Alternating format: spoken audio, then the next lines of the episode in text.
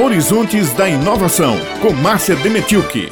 Tem um projeto de pesquisa socioambiental, Raio, que vai começar a ser aplicado nesse final de semana nas piscinas do Seixas, com pesquisadores da UFPB, mas Márcia Demetilke, na coluna dela Horizontes da Inovação, já está em linha aqui conosco para explicar todos esses detalhes. Eu e Raio, a gente adora pesquisa, inovação, tecnologia, ciência, meio ambiente.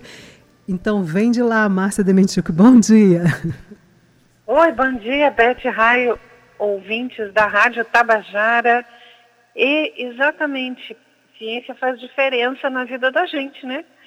E um grupo multidisciplinar de pesquisadores ligados ao Departamento de Sistemática e Ecologia do Centro de Ciências Exatas e da Natureza da Universidade Federal da Paraíba, o CCEN, vai se concentrar para conhecer com mais profundidade como ocorre a exploração turística nas piscinas dos Seixas e de que forma o ambiente de recifes e corais é impactado.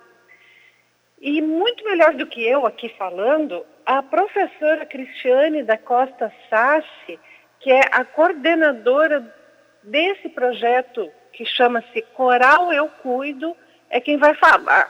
Quem vai falar.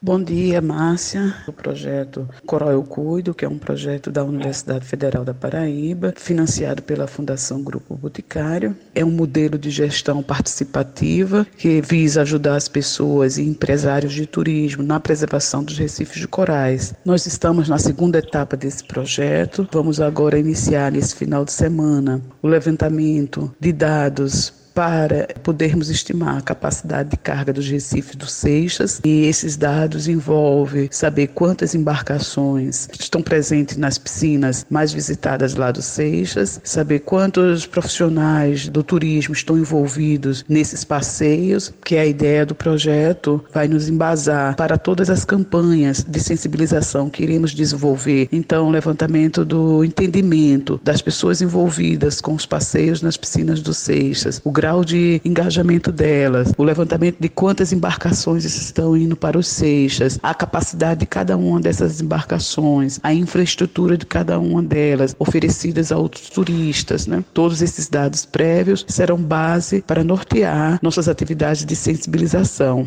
É importante destacar que esses recifes dos Seixas, até a Areia Vermelha, na verdade da Penha, lá até a Areia Vermelha, mais uma faixa que vai em direção ao alto mar formam a área de proteção ambiental naufrágio queimado.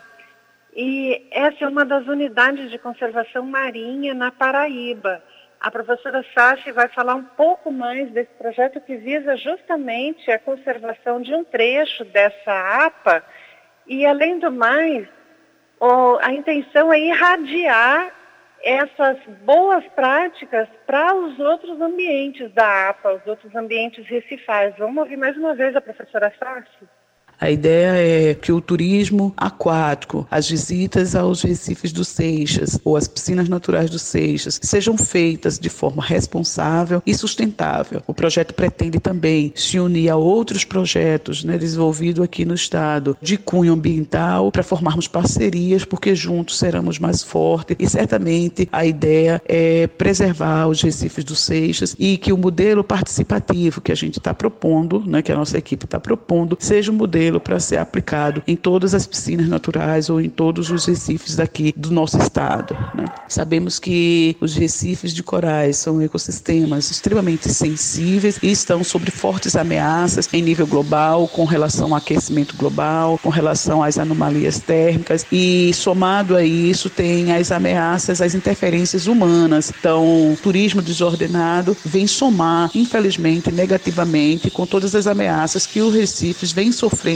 logo um turismo responsável, sustentável, ordenado é a nossa meta. Iremos nos juntar também com os órgãos ambientais, junto a capitanias dos portos, junto à Sudema. A equipe já vem dialogando com os gestores dessas áreas, né, para junto propormos de fato um ordenamento melhor das visitações dessas piscinas. Esse modelo, então, que pretende se construir ele justamente vai ser baseado nessas informações sociais e ambientais que vão ser, vão iniciar a coleta dessas informações justamente nesse fim de semana. Esse projeto Coral Eu Cuido, ele tem aí uma duração de 36 meses. A professora Sassi já falou que ele é um projeto que nasceu da UFPB, do laboratório Larbin, que é o laboratório de microalgas lá da UFPB, e ele tem o apoio financeiro da Fundação Grupo Boticário.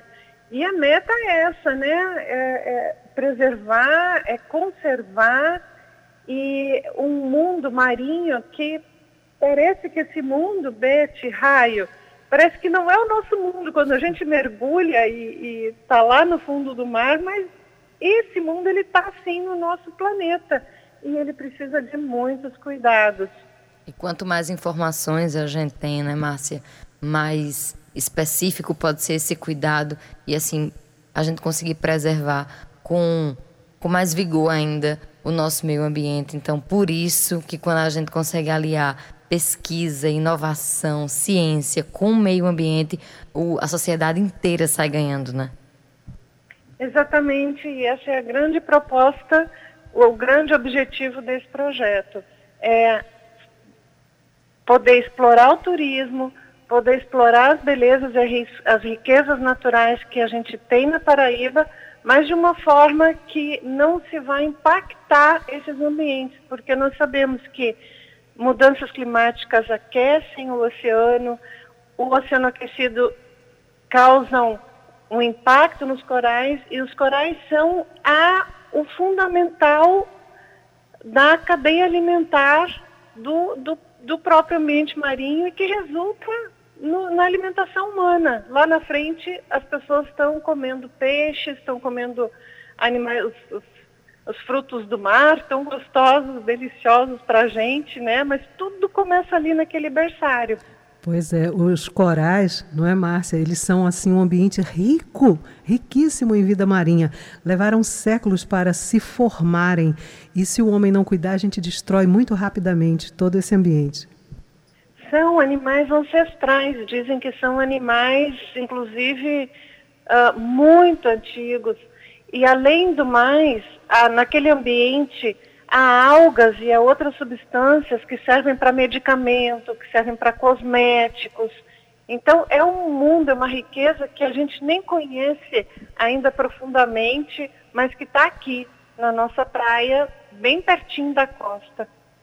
É isso, Márcia. Muito obrigada por mais essas informações trazidas aqui ao Jornal Estadual, essa coluna que se torna cada vez mais interessante. Muito obrigada e até a próxima quarta-feira. Até a próxima, queridos ouvintes e queridas Beth e Raio.